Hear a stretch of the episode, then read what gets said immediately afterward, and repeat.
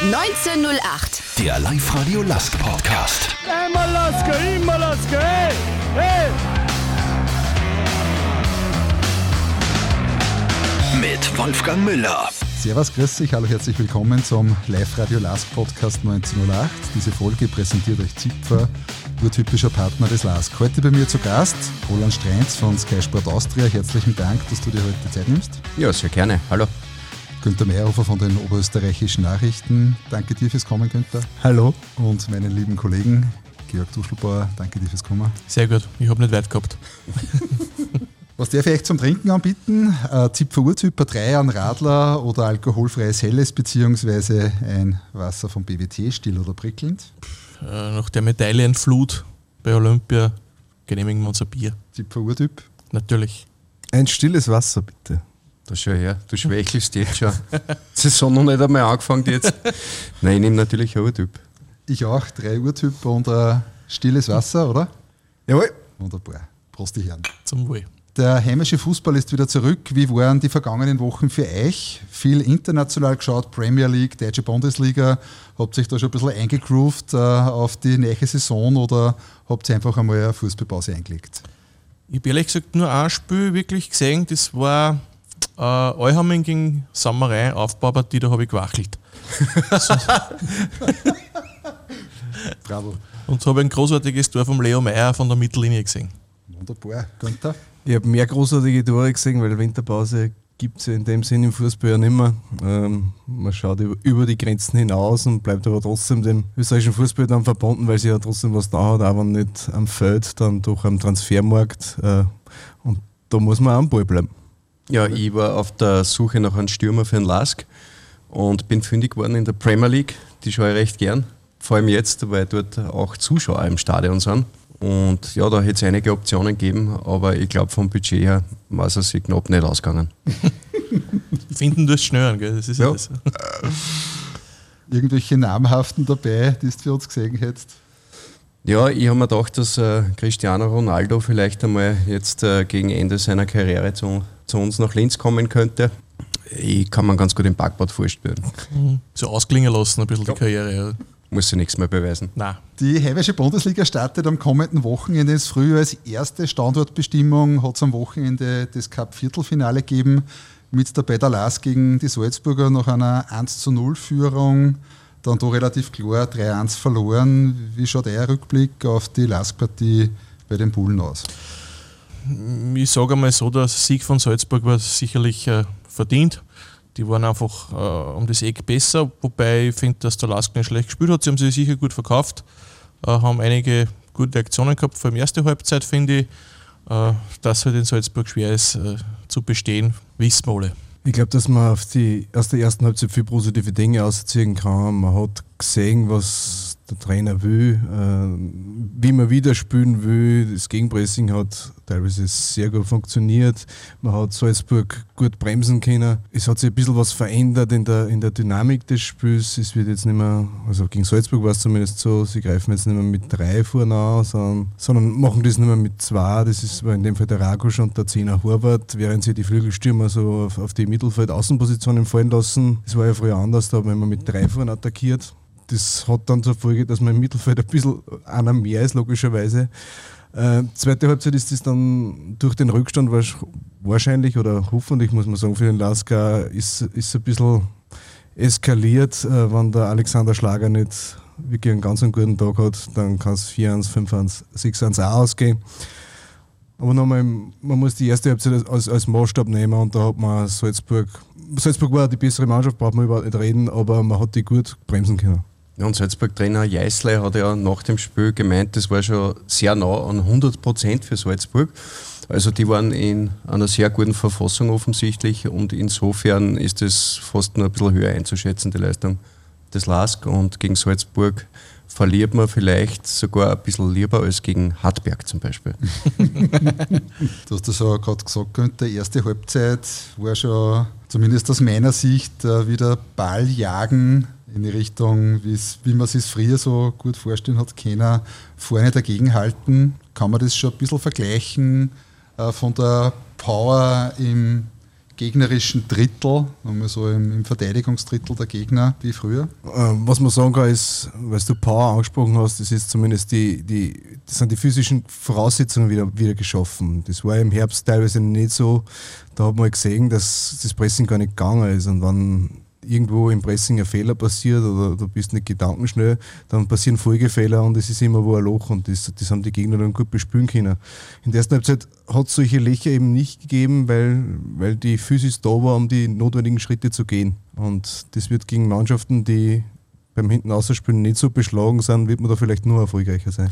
Ich denke, was man auch ganz gut gesehen hat bei dem Spiel, ist, wie wichtig der Marco Ragosch von ist. Äh, der gezeigt hat, äh, dass er die Bälle gut halten kann und dann wieder verteilen kann. Also das ist was, was man im Herbst natürlich was sehr, sehr abgegangen ist. Und das hat man schon gegen, im Spiel gegen Salzburg gesehen, äh, dass er das sehr gut kann und das auch gut gemacht hat, finde ich. Ja, erste volle Wintervorbereitung für Andi Wieland. Offensichtlich im athletischen Bereich einiges weitergegangen.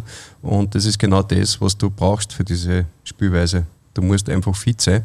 Und ich habe es ja eh schon gesagt, im Herbst hat man halt 20 Minuten pressen können. Und dann hat man schon erste Verschleißerscheinungen bemerkt und ich glaube, jetzt ist die Mannschaft insgesamt, was das betrifft, viel besser benannt.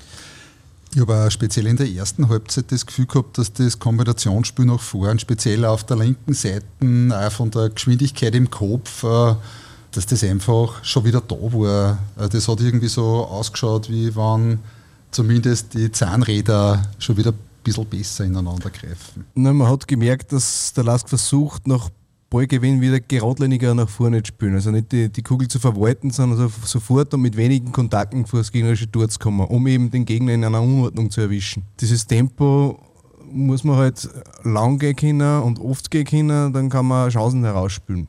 Der erste Schritt war schon mal ein guter. Man hat gesehen, sie wollen was wollen. Sie wollen tatsächlich mit wenigen Kontakten vor das Tor kommen und das ist einmal ein gutes Zeichen. Vorteil gegen Salzburg ist natürlich, dass du Platz hast, weil die auch sehr offensiv denken und spannend wird es dann wieder gegen Mannschaften, die hinten zwei Mannschaftsbusse einstellen und wo es keinen Platz hast. Ja, aber sobald es eine gegnerische Mannschaft in der Vorwärtsbewegung erwischt, indem du einen Ball abjagst, dann ist eine Unordnung da, die du ausnutzen kannst, eben mit so schnellen Kombinationen. Genau, solange es von hinten ausspielen, ist das natürlich perfekt. Ich finde nur, man hätte vielleicht ein bisschen früher ein bisschen mehr riskieren können äh, in dem Spiel, weil wenn du 3 hinten bist, es geht um einen Aufstieg, ist ehrlich gesagt schon wurscht, ob ich jetzt nur ins fangen oder nicht. Äh, da hätte man vielleicht ein bisschen früher, ein bisschen offener agieren können und was riskieren. Wer weiß, vielleicht wäre was gegangen, wahrscheinlich eh nicht, aber äh, ja, wann nicht da, wann dann. Nach dem Spiel am vergangenen Sonntag, welche Rückschlüsse zieht ihr in Bezug auf den Zustand der Mannschaft? Wie wirkt das Team der Laskler aus heutiger Sicht auf euch? Äh, ich finde, dass sie einen körperlich sehr guten Eindruck gemacht haben. Äh, man hat jetzt, glaube ich, nicht gemerkt, dass sie jetzt irgendwie abgefallen waren ab einem gewissen Zeitpunkt. Also äh, wirkt, wirkt sehr, sehr fit, meines Erachtens. Gut vorbereitet für jetzt, für früher, den Eindruck habe ich ja. Fit und spielfreudig. Das Einzige, was man immer noch Sorgen bereitet, ist das Verhalten, äh, wenn der Gegner schnell kommt. Äh, die Abwehrschwächen sind immer noch da muss man natürlich auch sagen, Salzburg kann das natürlich auch wunderbar auflösen, äh, weil die halt mit einer ganz anderen Qualität kommen und weil die besser halt dann, auch, dann gut ankommen. Aber trotzdem, äh, die Abwehrschwächen, die muss man abstellen. Mhm.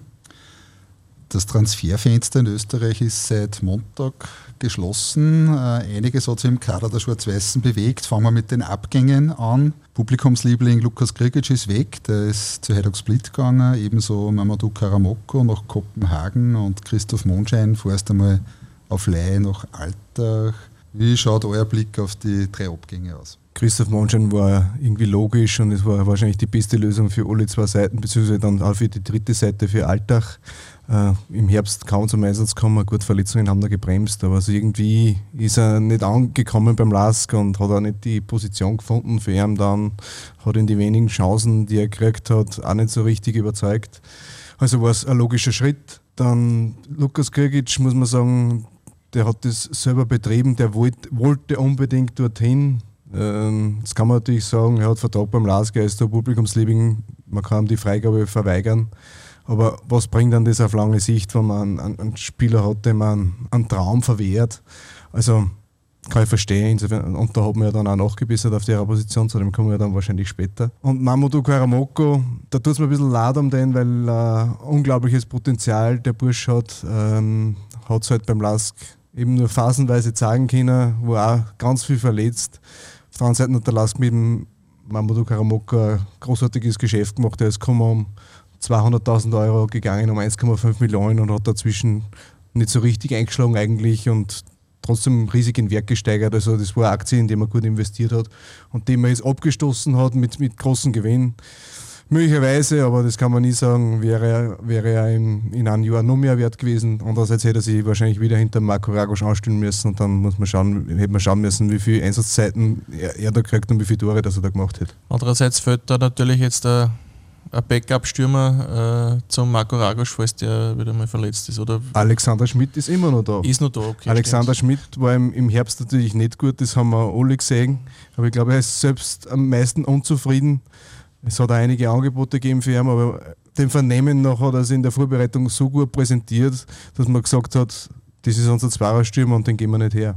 Der ist ja, 23 Jahre alt. Interesse hat es gegeben, das kann ich bestätigen, das äh, weiß ich auch. Backup ist trotzdem, finde ich auch, ein Thema. Ja, trotzdem. Ja, darum hätte ich ja den jungen Cristiano Ronaldo mir angeschaut. Mhm. Aber gut, es ist jetzt, wie es ist. Wir hoffen, dass Ragusch dort ist, körperlich, wo er vor seinem Kreuzbandriss war. Krigic ist äh, bitter, aber er wollte dorthin. Das ist natürlich auch seinen Wurzeln geschuldet, aber ein ganz wichtiger Spieler. Ich kenne keinen, der lästiger ist als er zu den Gegenspielern, auch der so viel textet während einem Spiel. Also was der redet mit den Gegnern hervorragend. mit den Gegnern? Ja, die ganze Zeit. Also wirklich ein, ein Spieler, den du brauchst. Ja, aber wenn er weggehen will, dann äh, bin ich der Meinung von Günther, wenn er einen Spieler gehen will, dann er hat noch ein halbes Jahr Vertrag gehabt. Wenn es ein, ein Herzenswunsch ist, ja, dann muss man ziehen lassen. Mondschein war, finde ich auch, Win-Win-Situation und er wird jetzt in den entscheidenden vier Runden nicht gegen den Lask spielen und hoffentlich für den Lask danach auch nicht mehr in dieser Saison. Ja, ist eigentlich eh schon alles gesagt. Äh, Lukas Krigic, muss ich sagen, hat mich nicht nur überrascht, das hat mich fast ein bisschen geschreckt. Bis auf einmal geheißen hat, der ist weg. Mit dem habe ich ehrlich gesagt überhaupt nicht gerechnet. Und die anderen zwei, ja, Monschein ist okay und äh, Karamoko ist schade. Hätte man vielleicht noch brauchen können. Beim Lukas muss man nur dazu sagen, wie es ja der Roland gesagt hat, in einem halben Jahr war sein Vertrag ausgehend und dann war er sowieso weg gewesen.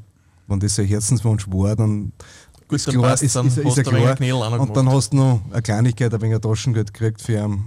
Schade, schade um ihn, ich, ich, mag ihn mal persönlich sehr, sehr gern, weil er einfach ein, ein, ein lieber Kerl ist, der sich wirklich zu 100% mit dem Verein identifiziert hat und in jedem Spiel wirklich alles am Platz lassen hat, was er drin gehabt hat. Und ich erinnere noch an das Spiel gegen die Austria, durch das der Lask erst die Chance hat, noch in die Meisterrunde einzuziehen. Dort hat er ein Tor geschossen. Also ein wichtiger Spieler auch für den Zusammenhalt innerhalb von der Mannschaft, auch Antreiber. Aber er wollte dorthin und dann hat man ihn halt gehen lassen. Drei Fans von Krigic im Endeffekt, die da jetzt gesprochen haben über ihn.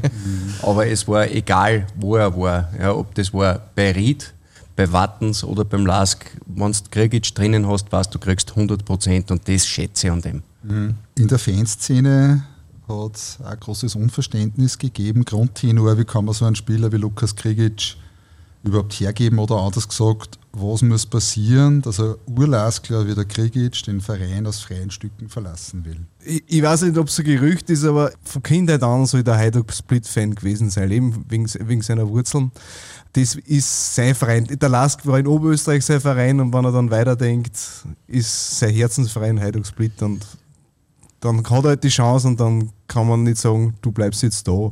So habe ich das aus seinem aller, allerengsten Umfeld auch vernommen. Ja, dann soll es so sein. Hilft eh alles nichts. Also ich hake da jetzt nur mal nach. Ähm, kein Verein, keine sportliche Leitung schauen, äh, da schon den längerfristigen Vertrag, der offenbar eh schon im Hintergrund äh, gehandelt wurde, schon mal in trockene Tücher zu bringen. Dann hätte man mehr Geld gekriegt für ihn, wenn das gelungen wäre. Aber wenn es wirklich ein Herzenswunsch ist eines Spielers, wenn das, ich sage es jetzt pathetisch, ein Metaziel ist, wo du sagst, da mag ich irgendwann einmal hin, dann wird das passieren. Und so muss man halt sagen, hat er dem Verein ja noch was Gutes getan, weil er hätte bis zum warten können und dann war er ablösefrei gewesen. Wenn er dorthin will, will er, und dann ist es wahrscheinlich auch gescheiter, man, man lässt einen Spieler gehen, weil das, das kommt meistens nichts gut raus, wenn man, wenn man jemanden zu etwas zwingt. Und er hat am Wochenende ja schon sein Debüt gegeben und war gleich beim 4-0-Sieg war er schon am Feld. Also er hat dort schon seine Spuren hinterlassen beim ersten Auftritt. Danke mal so weit. Gleich sind wir wieder zurück mit interessanten Themen wie unsere Zugänge, Wechselgerüchte um Thomas Goeginger, eine erste Analyse der Transferperiode und natürlich ein Ausblick auf die entscheidenden Wochen im Grunddurchgang. Als Partner des LASK interessiert uns nicht nur, wer gewonnen hat, denn wir sind LASK, genau wie du. Urtypisch Zipfer. Wir haben gerade über die Abgänge gesprochen. Bei den Zugängen können wir auch gleich drei verbuchen. Gekommen sind drei Defensive. Einmal der Serbe Branko Jobicic von Ekaterinburg, 28 Jahre alt. Russische Liga, defensives Mittelfeld, kann er linkes Mittelfeld spielen. Dazu Filip Tvacic aus Tschechien, der hat bei Sparta Trnava in der slowakischen Liga gespielt und der Ivora Umasako aus der bulgarischen Liga. Eure Analyse zu unseren Winterzugängen bitte. Ich habe noch nicht viel gesehen von den Neichen, muss ich sagen. Branko Jovicic ist logischerweise eine Folge daraus, davon, dass Lukas Krigic gegangen ist. Was ich so her äh, aus den ersten Trainings, dass die Spieler froh sind, dass er für den Lask spielt und das nicht gegen ihn spielen müssen. Das muss eine unglaubliche Maschine sein. Der Trainer hat auch behauptet, dass er, dass er den Pressingstil gewohnt ist und dass er sich relativ schnell einleben wird beim Lask. Genau so ein Spieler, der ein bisschen Aggressivität und, und, und eine Marschierermentalität einbringt, hat der Lask vor der Abwehr gebraucht. Ähm, muss man nur schauen, ob er dann tatsächlich das bringt, was sich von ihm versprochen wird. Bei Filip Dvacic, Dvacic ist eigentlich gekommen als, als Backup für, für Filipovic, beziehungsweise er kann auch linker Verteidiger spielen als Backup für René Renner. Nachdem jetzt Filipovic ja noch nach seiner Hüftoperation verletzt ist, wird er wird er wahrscheinlich anfangen. Äh, gegen Klagenfurt am Sonntag, gegen Salzburg hat er, war er, ich sage es einmal positiv formuliert, unglücklich. Es ist ja logisch, er hat nur ein Testspiel beim LAS gespielt und da sind Abstimmungsprobleme ja, normal mehr oder weniger nur dazu, wo der Lasker ein bisschen anders spielt als, als andere Vereine. Ähm, was mir nicht gefallen hat, dass er zweimal sehr zögerlich äh, hingegangen ist, so ist er als 1-2 zum Beispiel entstanden. Der Corner war vollkommen unnötig, weil da kann er vorschauen, wenn er konsequent hingeht, ins Out klären. Man muss aber auf der anderen Seite auch sagen, er hat das Tor zum 1 0 hat er von hinten heraus eingeleitet. Also er hat Stärken im Spielaufbau, er hat auch Geschwindigkeit, die uns da auf der Position vielleicht ein bisschen gefällt hat. Wenn wir sehen, ähm, wie gesagt, das Debüt war unglücklich, aber vielleicht sind da nur ein paar Prozent drin, wenn er ein paar Wochen da ist. Jetzt ist es natürlich schwierig äh, zu analysieren, weil zwei eben noch nicht gespielt haben. Ja. Bei Sako ist es natürlich nicht elegant, wenn er kommt und gleich operiert wird am Knie. Ja. Das schaut einmal a priori jetzt nicht besonders gut aus. Äh, Jovicic, ja, Maschine, hat halt in Russland jetzt da nicht allzu viel gespielt. Also ich hoffe, dass der gut benannt ist, aber wenn er Maschine ist, dann wird das schon sein. Twatschik, ja, es ist jetzt natürlich gleich mal äh, der schwierigste Gegner, den er gespielt hat. Das einmal zum Reinkommen ist sicher nicht besonders einfach. Ich möchte vielleicht nur über den reden, der nicht gekommen ist, nämlich der Knipser vorne. Äh, ich verstehe schon, äh, dass wenn Ragusch da ist und voll fit ist, er die Nummer 1 sein soll, ja, weil er alles hat, aber man weiß es nicht. Ja, und da wäre vielleicht ähm, ein Knipser nicht schlecht gewesen und da waren wir vielleicht in der Kommunikation nicht allzu glücklich, dass man den angekündigt hat, dass man den holen will. Da ist man dann in einer Bringschuld und muss sich dann die Frage gefallen lassen, wo ist er und wieso ist er nicht gekommen. Ja das war von der Kommunikation her vielleicht äh, nicht ideal. Man hätte sagen können, wir schauen im Winter, da ist es immer schwierig, auf welcher Position wir uns verstärken können. Auch wenn das ein bisschen eine Plattitüde ist, aber wenn man sich nicht selber festlegt, erspart man sich Kritik. Tatschik muss man sagen, da könnte jetzt gesagt, natürlich, wenn du gleich mal gegen Salzburg in Einstand hast, gegen die, gegen die Torfabrik, ist natürlich alles andere als einfach. Äh, ganz, ganz langsame Stürmer. Ja, absolut. Also ja, äh, schauen wir mal, wie er sich weiterentwickelt. Äh, und Jovicic, ja, da habe ich so ein so Videozusammenschnitt gesehen, also das ist schon erkannten, wie man so schön sagt. Ne? Der Mbappé hat Angstperlen gehabt Der- auf der den- Stirn. den hat er den hat er ver- schön angerammt. Den hat er verhäufelt, wie man so sagt. Das Transferfenster schließt ja in anderen Ligen zum Teil später, wie etwa in asiatischen Ligen, wird es eurer Meinung nach noch Abgänge geben. Naja, das mit Thomas Golginger hängt ja in der, in der Schwebe, ne? Ist die Frage. Für mich hängt das nicht in der Schwebe. Nicht. Ist das für die gegessen? Also zum momentanen Zeitpunkt, der Spieler will bleiben, der Lask will, dass er bleibt und der Teilung keine Freigabe. Ich, mein, ich sage mal so, es hat sich zumindest bis zum Ende des Grunddurchgangs erledigt. Wenn es dann in irgendeine Richtung geht und, und dann kann man vielleicht noch mal drüber reden, weil offenbar ist ja das Angebot ja auch nicht ganz so, so gut, dass, man, dass der Lask gar nicht Nein sagen könnte. Vertrag hat er bis 2024. Also ich weiß nicht, ob es da Handlungsbedarf gibt. Auch da wird der Spieler wieder mitentscheidend sein. Der Manager ist ein Umtriebiger, der hat ja unter anderem Don- Dominik Thalhammer nach äh, Brügge gebracht. Äh, Ich glaube auch, dass der das jetzt nicht ohne dem Wissen von Thomas gemacht hat. Im Normalfall redet man mit dem Manager schon. Äh, offensichtlich ist es dann von irgendeiner Seite lanciert worden, um den Druck zu erhöhen. Das sind halt die Mechanismen, die immer komplexer werdenden im Fußball. Insofern äh, ist an der Sache mal sicher was dran, davon gehe ich aus. Nein, nein, es, es, es gibt ja de facto Interesse vom anderen Club. Jetzt glaube ich, ist es einmal für alle Beteiligten in Österreich an diesem ganzen Transferkarussell wichtig, äh, dass man die kommenden vier Runden einmal gut abschließt und dann wird wahrscheinlich einmal ein Doppelstrich gezogen werden und dann wird geschaut werden, wer will was und was ist wem was wert. Ich glaube auch, dass man nach die vier Runden kann man dann vielleicht nochmal die Situation neu bewerten. Und dann kann man sich vielleicht noch was ausdenken. Ich sage, wann es wirklich so weit kommen sollte, dann müssen sie halt schon was hinlegen, auch, dass das sich auszahlt für den Lask, weil sonst Es ist, es, ist, es ist ja ungefähr die gleiche Situation beim, beim Taxi Funtas von Rapid. Der hat auch schon für die kommende Saison, also ab Sommer, äh, einen Vertrag in der MLS, einen Vorvertrag für die MLS unterschrieben. Auch da kann es genauso sein, dass der nach die vier Grunddurchgangsrunden weg ist, weil eben das Angebot gut genug ist. Und man darf auch nicht vergessen, einen Umstand, wenn du einen Vorvertrag hast oder schon ziemlich sicher weißt, du gehst wohin, dann magst du dich bei dem alten Club sicher nicht nochmal verletzen.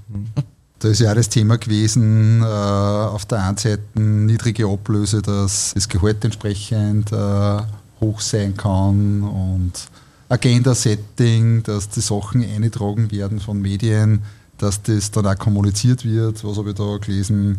Letzter großer Wechsel ins Ausland in seiner Karriere, Guigi will weg und derlei Dinge. Golgi Ja. will ja nicht weg. Zumindest jetzt nicht. Also, m- meinem Verständnis nach hat er klar gesagt, dass er, dass er beim Lask bleiben will. Weiß ich nicht, für wie lange dieses Bekenntnis gilt. Äh, Am Vertrag steht 2024.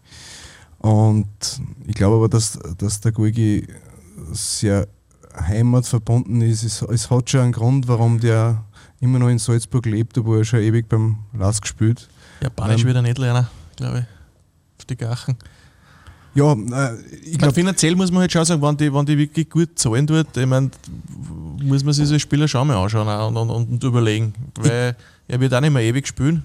ich konnte es durchaus nachvollziehen, wenn einer mit jetzt wieder 29 bald, äh, dass er, dass er nur einen, großen Vertrag unterschreiben will und dort in Japan spielt. Ich kann mir das schon vorstellen, aber ich bin nicht er und, und, und er muss das wollen und er muss die, die Veränderung wollen und, und er muss sich auf Japan einlassen wollen. Und so wie es jetzt ausschaut, ist das vorerst halt nicht der Fall.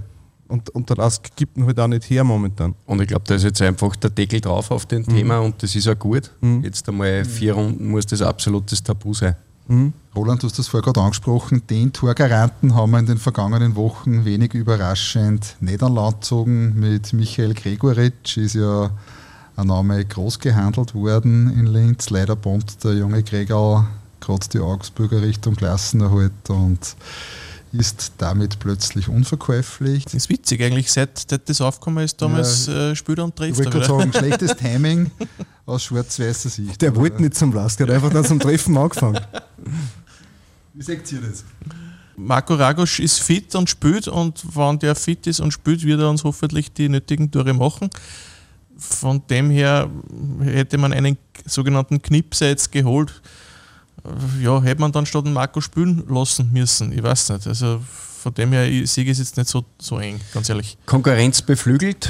Äh, der Marco, der gibt eh immer alles, aber die beste Zeit äh, da vorne im Zentrum war Klaus Ragusch, ja, wo du jetzt gesagt hast, das ist wirklich reine Geschmackssache, wer von mhm. den zwei spielt. Der eine 30, dann, der andere 60 Minuten oder umgekehrt. Genau, und dann kannst du zu, zu einmal mal sagen, gehst du aber in der 75. und ich bringe dann deinen Kollegen, der möchte sich auch noch mit reißen und sagen, dass er es kann. Natürlich ist die Situation besser, wenn du zwei hast auf der Position. Vergiss mir Alexander Schmidt nicht. Ich halte von dem von dem auch was. Er hat auch die Größe, er, hat, er kann auch im Ball decken und er ist in der Vorbereitung tatsächlich gut gewesen, wenn man, das, wenn man sich das Vorbereitungsspiel gegen GRK war, das glaube ich anschaut. Er hat auch, war das Europa League? Ja, das Tor vom Hubert hat er vorbereitet in, in, in, in, in Tel Aviv. Also ich, Super ich, ich, glaube, ich glaub, dass er, dass er im, im Herbst unter Werk geschlagen worden ist. Ich glaube, da ist viel mehr drin, als er, als er bis jetzt gesagt hat. Und, und der große Druck ist ja auch nicht da, wenn du dann die letzten 15 Minuten dann statt, statt Marco zum Beispiel mhm. reinkommst. Da kann er sich einbringen und, und kann was bewegen vielleicht noch. Er ist ein super Kicker. Er ist geprügelt worden, äh, gerade auch von Fanseite weit mehr, finde ich, als er verdient hat. Mhm. Ja. Äh, was bei ihm ist, er fällt jetzt von der Körpersprache her nicht wahnsinnig auf als Kämpfer. Ja, das ist halt ein langer Schlag und das schaut halt alles ein bisschen langsam aus, als es tatsächlich ist. Haben tut er alles. Und mir wurde gesagt, dass er eine hervorragende Vorbereitung gemacht hat und dass auch was eben Mentalität und Temperament betrifft, sich ein bisschen was getan hat. Ich bin gespannt, ich wünsche es ihm. Wenn man es jetzt nicht nur auf den Mittelstürmer, auf den sogenannten Center Forward äh, reduziert, sondern generell auf den Bereich Offensive, abgesehen von der Ladehemmung unserer Stürmer im Herbst. Wie sind unsere Schwarz-Weißen in der Offensive jetzt gerüstet aus eurer Sicht? Also wenn der Hussein Balic dort fortsitzt, wo er im Herbst aufgehört hat, dann führt kein Weg an ihm vorbei. Gurginger ist gesetzt, dahinter hast hast Gruber und, und Nakamura auf die Flügelpositionen. Äh, Sascha Hubert kann auch da auf die Flügelpositionen spielen. Ich glaube, dort gibt es kein Problem. Dort ist die Qualität da, nämlich gehobenes Niveau für die Bundesliga. Dann hast du auf der 10er Position neben ihn Sascha Hubert und wenn ihm der auf dem Flügel ausweichen muss, kann der Petz Michael dort auf seiner Lieblingsposition dann spielen, wo ich auch sagen muss, er hat im Herbst auf dieser Position seine besten Spiele gemacht, meiner Ansicht nach ein, zwei davor. Ich glaube, die Offensive muss sie nicht verstecken, also bis auf Salzburg logischerweise, aber muss sie vor keinem anderen Verein so großartig verstecken. Es geht nur darum, dass du relativ schnell das Treffen anfängst, damit die Brust kommt, damit das Selbstvertrauen kommt, weil dann kann es von allein gehen. Den umgekehrten Fall haben wir im Herbst gehabt. Da ist alles daneben gegangen und dann war das Selbstvertrauen weg und dann ist gar nichts mehr gegangen. Als Top-Qualität, wie du ansprichst, das ist wirklich riesig und es ist ja jedem erlaubt, Tore zu schießen von denen. Ich würde jetzt da gar nicht sagen, der Ragusch muss gleich mal Goal machen, das ist ein hervorragender Vorbereiter. Und äh, ich kann an Zeiten erinnern, da hat James Holland Tore gemacht. BC Michael kann treffen und die vorne können alle treffen. Und ich glaube, da brauchst du mal ein Spiel und idealerweise eins der ersten zwei Runden, die jetzt auf den Lask zukommen, wo du mal mehr machst als eins oder zwei Tore, ja, dass sich mal wirklich was löst. Dass man wieder sieht, dass Fußball ein Spiel ist und nicht nur Arbeit. Finde ich auch und äh, ich denke mal, die körperlichen Voraussetzungen sind gegeben. Also von dem her sehe ich kein Problem. Wichtig ist, dass vorhin was reingeht. Ne? Dann wird es reinert. Bei ein paar Personalien stehen ja noch immer Fragezeichen dahinter. Zweimal Philipp sind noch offen. Isinger und Filipovic. Die haben ja noch immer nicht offiziell verlängert, läuft der Vertrag im Juni aus. Was wird da passieren? Ich glaube, beim Peter Filipovic wird es darauf ankommen, ob er einfach fit wird nach seiner Hüftoperation. Er hat, die war äh, im, no, noch im Herbst und er ist jetzt auf dem Weg zurück. Es wird aber noch ein bisschen dauern. Man weiß, dass der Peter Filipovic äh, sehr guter Verteidiger in der Bundesliga sein kann, wenn er fit ist. Nur fit war er halt in den letzten eineinhalb Jahren beim Lask praktisch nie. Er war ist wahnsinnig oft ausgewechselt worden in der zweiten Halbzeit, wo es normalerweise ein Verteidiger ganz selten auswechselt, aber der war einfach immer einer, der, der, der ist ausgegangen, weil man ihm äh, die Verletzungen mehr oder weniger managen hat müssen. Wenn er fit ist, glaube ich, spricht nichts dagegen, dass er, dass er bleibt und dann wird er der Lask sagen, diese Qualität kann ich nicht einfach gehen lassen und dann wird es ein Verlängerungsangebot geben. Aber ich glaube, da muss man einfach abwarten, wie sich die Verletzung bzw. die Genesung entwickelt und ob er dann auf das Niveau zurückkommt, das er zeigen kann. Philipp Wiesinger ist ähnlicher Dauerpatient. Äh, der hat jetzt in, in der Winterpause eine Spezialtherapie in Deutschland gemacht, damit die Schambeinprobleme nicht mehr auftreten. Hat dadurch auch den, mehr oder weniger den Trainingsauftakt verpasst, war erst dann zum Trainingslager eingestiegen, da ist er dann auch erst nachgeflogen. War jetzt am Sonntag auch nicht dabei, weil er noch individuell trainiert hat. Wenn der natürlich ausfällt, das war natürlich fatal, weil du merkst genau, wenn der Philipp Wiesinger nicht da ist, geht gleich viel Sicherheit und viel Stabilität verloren. Das hast du auch im Herbst gesehen in den letzten Partien, wo er, wo er wieder gespielt hat. Mhm. Das äh, hat ganz anders gleich ausgeschaut da hinten und das hat gleich viel mehr Hand und Fuß gehabt. Also das war natürlich sehr, sehr bitter. Wenn er fit ist, der Wiesi, dann ist er unabdingbar. Und dann It's Money That Matters im Sommer. Ja, also es geht natürlich äh, nicht um Kastanien, sondern auch um Geld in dem Sport. Und wenn er ein gutes Anschlussangebot kriegt und fit ist, ist der natürlich perfekt für den Lask. Wird er bleiben? Werden die beiden bleiben? Was sagt ihr? Ja, beim Philipp Wiesinger, du hast es ja schon angesprochen, Roland, wenn er fit ist, ist er sicher interessant für viele andere Vereine und dann wird man halt schauen, äh, wer der Bestbitter ist. Ne? Das, das wird sich dann entscheiden bei Philipp Wiesinger geht es, wandern geht es logischerweise nur ins Ausland, dann hätte der Lask eigentlich schlechte Karten, aber ich glaube trotzdem, dass er, dass er beim Lask bleiben will, beziehungsweise dass er zumindest, wenn er, wenn er tatsächlich gehen sollte, dass vorher nur irgendwie der Vertrag verlängert wird, dass er dass es nur Ablöse für ihn gibt, zumindest eine, eine Kleinigkeit. Weil man muss sich erinnern, der Philipp Wiesinger ist zum Lask gekommen, von Liefering damals und war eineinhalb Jahre lang nur verletzt. Und während dieser Verletzungspause hat der Lask seinen Vertrag verlängert, mhm. weil sie gewusst haben, dass der Kerl ein großes Potenzial hat. An das erinnert er sich, glaube ich. Und sollte er wirklich gehen, dann wird es womöglich ein bisschen was geben für ihn. Und dann hast du eine schlechte Meinung vor ihm. ich habe keine schlechte Meinung, vor allem jeder Fußballprofi darf machen, was er, praktisch machen, was er will, weil du hast nur eine Karriere und die musst du halt maximieren und bei Maximieren hat halt jeder einen anderen Maßstab. Ah, der maximales wohl, Geld oder maximal. Und ich glaube, wenn etwas viel Besseres kommt, ja. dann bleibt er, wenn er die Gelegenheit dazu hat. Und ich glaube, der der Lars kann ihm auch vielleicht ein bisschen entgegenkommen, was das betrifft. Ich glaube, da kommt man sich schon einig werden. Also. Wir haben ja rund um Weihnachten über den ersten Bewährungstest für Radovan Vujanovic, Sportdirektor, geredet. Wie schneidet er bei euch in seiner ersten Transferperiode ab? Schwierig zu sagen, weil das jetzt natürlich nicht die Big Names sind, äh, wo wir ohne das gespielt haben für den Lars sagen können, ja super, super Transfer, wissen wir, kennen wir schon aus anderen Ligen. Also das ist, glaube ich, zum jetzigen Zeitpunkt wirklich schwierig zu sagen. Was natürlich überbleibt, ist, dass vorne halt keiner gekommen ist und äh, dass die jetzt lauter interessante Defensivleute sind. Das interessant sind die alle, aber ich glaube, wir müssen sie erst spielen lassen. Ich glaube auch, das kann man erst beurteilen, wenn man tatsächlich sieht, was die Spieler für Leistung bringen können. Dann kann man sagen, war ein guter Transfer oder war kein guter Transfer. Insofern ist mir kurz bald jetzt die, zu bilanzieren, ob der, ob der Transferwinter jetzt gut oder schlecht war.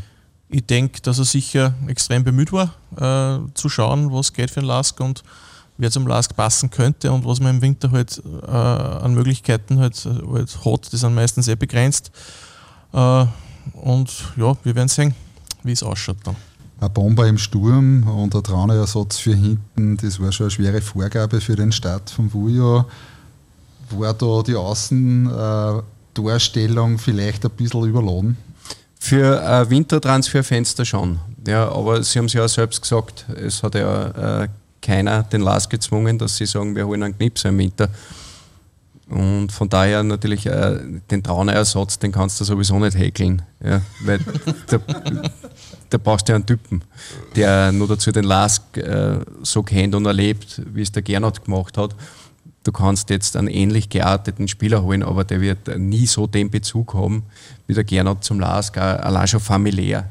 Der Lask hat es ja versucht mit Milo Stegenek, äh, der hat sich halt dann für das finanziell ein bisschen bessere Angebot von Columbus entschieden. Der hätte schon machen können von der, von der Position her und was man, man, man ein bisschen recherchiert von seiner, von seiner Art und Weise, hätte die Mentalität gehabt, hätte die Spüröffnung gehabt, hätte die Kopfballstärke gehabt, hätte die Zweikampfstärke gehabt der war halt nicht erschwinglich. Also nicht jetzt, dass man nicht von Roter Stern weglassen hätte können, sondern der war halt dann nicht machbar, weil ein anderes Angebot besser war. Da muss man halt Alternativen suchen. Jetzt, jetzt ist halt so, dass kein Abwehrchef geholt worden ist. Das heißt, pragmatischerweise wird der Lask jetzt wahrscheinlich zumindest in die ersten Runden mit Viererketten hinten spielen und nicht mehr 3-4-3. Hoffen wir, dass der Wiese fit wird, bald wieder. Ich glaube, ich glaube auch, wenn der Wiese fit ist, dass man nicht zwingend mit, mit drei Nein, ich glaube auch, dass spielt. das- Aber das- zumindest hast du die Alternative, dass wenn der Wiese wieder Ich da glaube, vom System her werden wir es weiter so spielen wie am Sonntag gegen Salzburg. Ich glaube, äh, dass sie insgesamt flexibler geworden sind, ja, weil das 3-4-3, das war früher fix, das war fast Gesetz und ich glaube, äh, sie sind jetzt flexibler. Sie kennen die Viererketten, eine Dreierketten ist ja de facto in der Defensive dann auch oft eine Fünferketten. Das ist ja extrem flexibel. Und darum glaube ich, muss das wirklich irgendwo schauen, was will ich, wer ist der Gegner und was passt am besten. Ob das 4, 5 oder 3 sind, who cares? Wenn man zum Mitbewerb schaut, äh, wo hat die Ligakonkurrenz bei den Wintertransfers besonders gut gearbeitet? Gibt es relevante Zu- und Abgänge bei den anderen, speziell bei den Konkurrenten um den Sprung in die Top 6? Also ich kann eigentlich, was mir nur aufgefallen ist, dass, dass Rapid wichtige Spieler verloren hat. Sonst ist mir eigentlich jetzt kein großer Wurf aufgefallen bei anderen Vereinen. Also, gewissen Yusuf Demir haben sie gekriegt. ja, eh, ja. der ist aus dem eigenen Nachwuchs. Ne? Ja. Auch auch da ist es, glaube ich, ganz, ganz schwierig vorherzusehen. Ja. In, in Ried hat sich einiges dann, zum Beispiel, wenn man bei der direkten Konkurrenz bleibt. Ja. Äh, Hartberg ist eine Wundertüte für mich. Die haben wirklich viele Ausfälle gehabt im Cup gegen Rapid und gewinnen dort. Also, boah, ganz, ganz schwierig zu sagen. Bei der Austria hat es ein bisschen was dann, viel junges Personal dabei und da ist halt immer die Frage, wie schnell bringst du das zusammen, dass das funktioniert. Und das ist jetzt das einzige Ausschlaggebende. Die Big Names sind nirgends gekommen, aber das ist im Winter so, da tut sich nicht mehr allzu viel. Kurz zu Rapid, da hat es ja nicht nur mit Ullmann und Kara, hat ja nicht nur auf der Abgangsseite was getan und dem halt dazu. Es hat sich ja die Spielweise geändert, wie man im, im Cup gesehen hat. Der Trainer Ferdinand Feldhofer will halt sein 4-4-2 mit Raute im Mittelfeld spielen. Ähm, das ist halt gegen Hartberg schon mal ordentlich in die Hosen gegangen. In der Halbzeit hat er dann eh umgestellt auf das alte 4-2-3-1. Die Frage ist, ob für das 4-4-2, das er spielen will, ob tatsächlich die Spielertypen da sind. Dass, der, dass, er, dass er Yusuf Demir einen super Zehner spielen kann, ich glaube, da gibt es keinen Zweifel. Dass er Robert Ljubicic auf der, auf der, als linker Achter gesetzt ist und ein großartiger Spieler kann, glaube ich, ist auch klar. Aber wer spielt tatsächlich den Sechser und wer spielt den rechten Achter? Alles richtig, was du sagst, Günther, entschuldige, dass ich unterbrich. Aber bei Rapid kommt da dann nur eine ganz andere Dynamik dazu und die kennen wir alle und äh, die fangen jetzt schon an, diese Dynamik durch das Ausscheiden gegen Hartberg. Hartberg bei Weitem nicht in Bestbesetzung. Ferdinand Feldhofer hat äh, vor dem Spiel gegen Hartberg gesagt, wie super die Vorbereitung war und alle so toll mitgezogen, wissbegierig und umgesetzt. Ja, da schrillen bei mir immer schon ein bisschen die Alarmglocken, wenn vor dem ersten Pflichtspiel schon, schon alles super ist. Ja. Und dann passiert das. Man erzeugt natürlich mit solchen Aussagen ja Erwartungshaltung. Ja, und äh, es sind vier Punkte. Vier Punkte bis Rapid. Äh, Rapid hat ja bis zu dem Ausgleich, den sie mehr oder weniger selber geschossen haben, ja die, die Hartberg eigentlich an die Wand gespielt und vor allem ist Hartberg zum 1-1 gekommen und dann war irgendwie bei Rapid die Ratlosigkeit da. Die haben Angst gekriegt Exakt. Exakt. Und das ist die Dynamik, die ich Eben. meine, die es bei keinem Club so gibt wie bei Rapid. Auf einmal Es Ist ist aber alles anders. besonders auffällig bei Rapid auch im Herbst, dass die Mannschaft mit Rückschlägen ganz schlecht umgehen kann. Wenn einmal was nicht funktioniert oder wenn du ein Gegentor kriegst, dann kippt bei Rapid das Spiel womöglich schneller als bei, bei einem anderen Verein. Womöglich hängt das auch eben mit dieser Drucksituation, mit, diese, mit diesen Dynamiken hängt, hängt das zusammen. Ähm, das darf halt im Frühjahr jetzt nicht passieren, weil so schnell kannst du gar nicht schauen und dann geht es in die Qualifikationsgruppe. Darf total passieren. Freut uns total. Das lasst klar. Bei der Austria, bei der Austria glaube ich, sind wir alle überrascht, was die für einen, für einen Herbst gespielt haben. Äh, ein Jahr davor haben sie mit viel größeren Namen die Mastergruppen aber verpasst und, und jetzt mit mehr oder weniger fast nur Junge oder sehr vielen Jungen, sagen wir so. Ähm, und, und selbst die, die Arrivierten, die zurückgeblieben sind, die noch da sind, äh, die spielen nicht, weil der Trainer Schmidt halt sehr viel die Jungen einsetzt und auch zu Recht, wie man mit den Leistungen sieht. Und ich glaube, sie haben sie jetzt mit, mit Lukas Calvaro haben sie sich einen, einen ordentlichen, routinierten Verteidiger dazu geholt, der bei Altach und Rapida schon gesagt hat, was er kann an, an, an Linksfuß. Ich glaube, das war eine, große Verstärkung für die Mannschaft, nämlich nicht nur wegen seiner Qualität, sondern als Führungspersönlichkeit. Bei Hartberg sage ich, dass der, der Jubert Diarra, den sie sich von Salzburg ausgeglichen haben, dass der eine riesige Verstärkung für die Mannschaft sein wird. Hat man auch übrigens gegen Rapid gesehen, schon gesehen, ähm, wie der umrühren kann in der Mitte aus einer defensiven Position.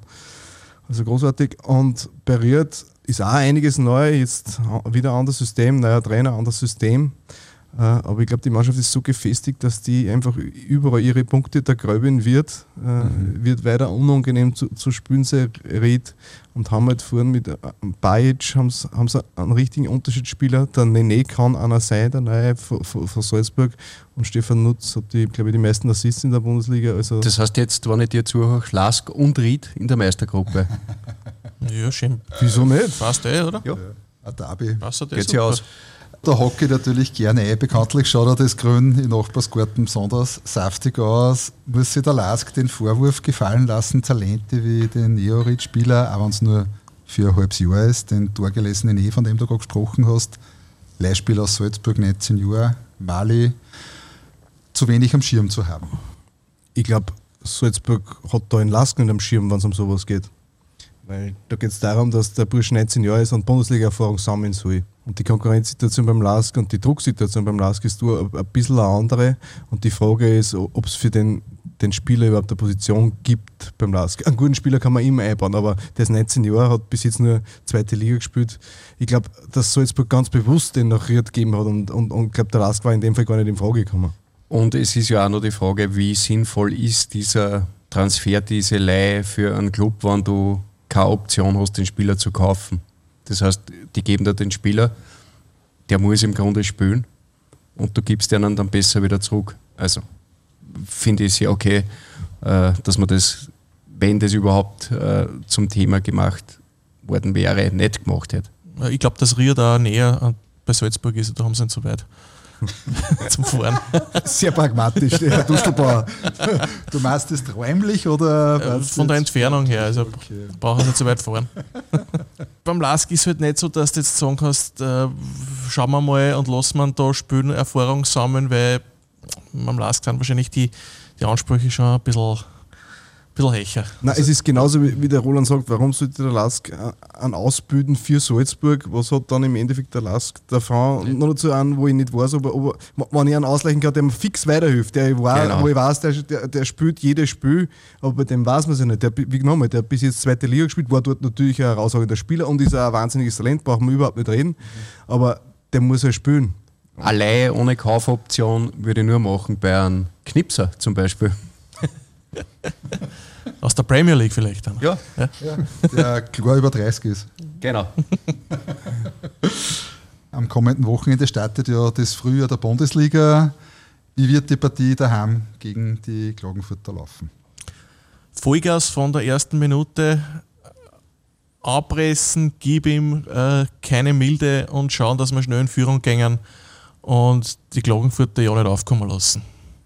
Ich glaube, das war der optimale Spielverlauf. Gleich in der Anfang sah es ja 1-0 und, und, im Laufe der ersten Halbzeit noch ist 2-0 nach. Das war, ich glaube, für alle das, beste Szenario, also für alle bis auf Klagenfurt, das beste Szenario, weil eben dann das eintritt, dass der Lask ein bisschen Sicherheit gewinnen kann, ein bisschen, dass die Lockerheit zurückkehrt und genauso wie es der Roland vorher gesagt hat, dass Fußball gespielt wird und in der Fußballkraft.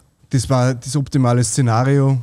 Äh, Klagenfurt hat mich jetzt nicht besonders begeistert im Cup gegen Ried. Es war jetzt nichts Machtiges, aber die Mannschaft ist nicht umsonst Vierter nach dem Herbstdurchgang. Äh, da ist schon einige Qualität drin und Klagenfurt ist ein gefährlicher Gegner, aber du musst sowieso gewinnen als Lask, weil du brauchst drei Siege aus die vier Spiele mindestens damit du nur zuschnuffeln kannst. Und das ist schon mehr oder weniger das erste Endspiel. Und da kommt natürlich auch eine, eine Drucksituation dazu. Der Lask muss, Klagenfurt kann.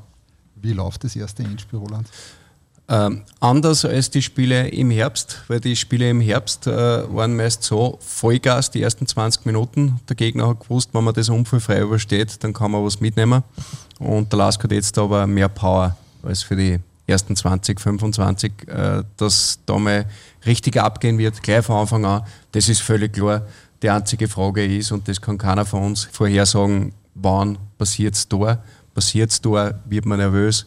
Bleibt man geduldig? Aber das wird von Anfang an Vollgas geben. Wir sind schon vor fünf Wochen genau in der Besetzung beieinander gestanden und haben in die Glaskugel geschaut. Eine Prognose für die Saison darf natürlich vor dem Start des Frühjahrs nicht fehlen. Jetzt wird es ernst. Wie schätzt ihr den Verlauf des Grunddurchgangs der Schwarz-Weißen aus heutiger Sicht ein? Zur Erinnerung, Klagenfurt daheim, Admira auswärts, Salzburg daheim und dann am Schluss WRC. Ja, vier Spiele und drei davon müssen mindestens gewonnen werden. Ganz einfach. Und in, gegen Salzburg äh, wird es wahrscheinlich am schwierigsten. Das heißt, du hast die anderen drei Spiele, die du gewinnen musst. Sage ich mal. Also, neun, Punkte aus die vier Spiele musst machen, sonst wird es wahrscheinlich zwingen sein. Das ist die Rechnung. Was ist deine Prognose? Genau das. Also, ich glaube, dass wir die drei Spiele gewinnen und Salzburg schauen wir mal. Äh, vielleicht geht was. Das wäre dann halt ein Bonuspunkt oder mehr.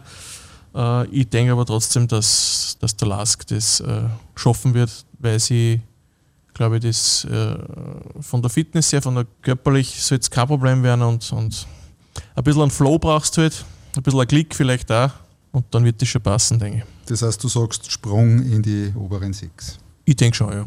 Günther? Ich muss ganz eigennützig sagen, ich hoffe, dass der Sprung unter die ersten sechs gelingt, weil ich habe sonst Samstag nicht frei. Weil die Qualifikationsgruppe spielt am Samstag, da müssen die meinen, meinen, meinen freien Tag verschenken und das will ich wirklich nicht. Ähm, darum sage ich einfach, dass der Lask das schafft. Äh, die Fitness ist die Voraussetzung mal für gute Leistungen und die ist gegeben. Die Qualität ist gegeben, sage ich jetzt einfach einmal. Ähm, dann sind drei Siege möglich. Das Szenario wird wahrscheinlich so sein, dass gegen Wolfsberg auswärts du oder die ist, wenn man nach Papierform rechnet. Du musst halt dann siegreich sein. Dann geht es sonntags weiter, was ich viel mehr schätze wie Samstag. Ja, ich glaube, äh, jetzt ist das Mindset das Allerwichtigste, dass wir können jetzt herumfabulieren, was passiert äh, in den ersten vier Runden. Die Spieler dürfen diesmal wirklich mit Fug und Recht oder sollen sogar sagen, wir schauen von Spiel zu Spiel. Die Aussage, die ich nie hören kann, wenn ich her in der ersten Runde, was sind eure Ziele, wir schauen von Spiel zu Spiel, dann kriege ich schon ein Grummeln im Magen. Aber jetzt geht es nicht anders. Jetzt müssen sie schauen von Spiel zu Spiel. Die ersten zwei müssen es gewinnen, sonst ist es vorbei. Und das Problem sind für mich nicht die vier Punkte, aber dass drei Mannschaften vor dem Lask sind. Und ich habe mir das gestern angeschaut, wie sind die Gegner der anderen. Nach, nach einer halben Stunde hat man der Schädel geraucht. Da müssen die Ergebnisse ja dementsprechend ausfallen. Genau, ja genau. Und, und du, du musst, du musst, du musst. Und die Frage ist, kannst du dann auch? Ja, aber dafür sind es Profis. Und reicht es auch dann, Ja. wenn, du, wenn du das schaffst. Du, du kannst daheim gegen Klagenfurt gewinnen. Ja, auswärts gegen die Admira sowieso. Daheim gegen Salzburg machst vielleicht ein Schnapperl. Ja, alles redet bei Salzburg über das ganz große Champions League. Vielleicht rotieren sie mit sieben. Ja, Gegen die Bayern. eben. Und äh, von daher kannst du auch da ein Schnapperl machen. Und WRC ist dann du die, der Günther hat es gesagt. Es ist hart, aber wenn du das schaffst, dann hast du einen super Flow für die Meistergruppen. Ich präzisiere es nochmal, was hat sich, was hat sich zu unserer Einschätzung von vor fünf Wochen verändert? Eigentlich nichts. Gar nichts. Für die? äh, nachdem nicht gespielt worden ist, äh, seitdem Also auch von ist, der der, ist der. Tabellenstand derselbe. Das Einzige, was wir beurteilen können und auch noch von der Ferne und auch noch vom Eindruck von einem Spiel, dass die Fitness jetzt da ist. Das ist einmal das. Und es hat keinen Skandal gegeben. Ja, das muss man auch sagen. Es war schon ruhig. Ja, Es ist die ganze Geschichte mit Jürgen Werner jetzt einmal geklärt. Ja. Und es ist besser, du hast eine Trennung als eine ungewisse Zukunft. Also es weiß jetzt jeder, was los ist im Club. Beim Stadion wird gebaut. Ja. Man hört im Umfeld im Grunde nichts von Streitereien. Jürgen Werner ist geklärt und das ist ja auch schon mal was wert, ja, dass du aufs Kicken konzentrieren kannst.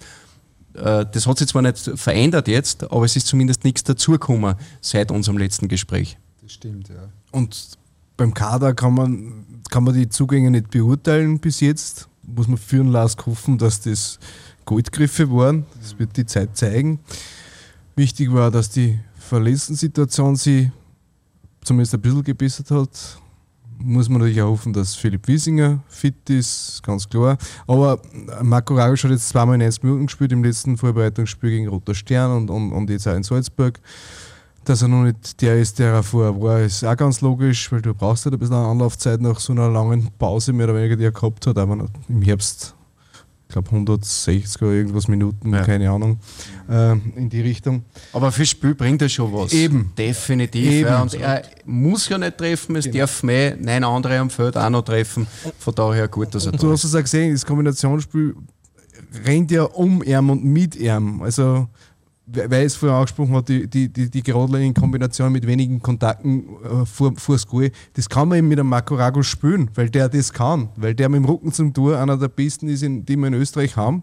Äh, und der kann halt Bälle weiterleiten. Der kann, und der, der Sascha Horvath hat die Spielintelligenz, dass er halt auch dann dort hinrennt, wo es was bringen kann.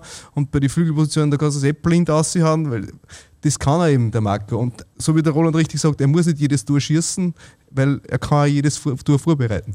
Und was mir auch sehr positiv stimmt, ist, dass der Lask definitiv den besten Tormann der Liga hat. Ja, gut, da fällt dir. Der in einer Nein. super Form ist, was er gegen äh, Salzburg schon gesagt hat. Wer, wer soll da, wer soll da ja. besser sein? Ja. ja, dann machen wir da einen Deckel drauf. Abschließend noch ein Tipp für den Saisonausgang. Erstens Meister, zweitens Cupsieger und drittens Platzierung des Lask.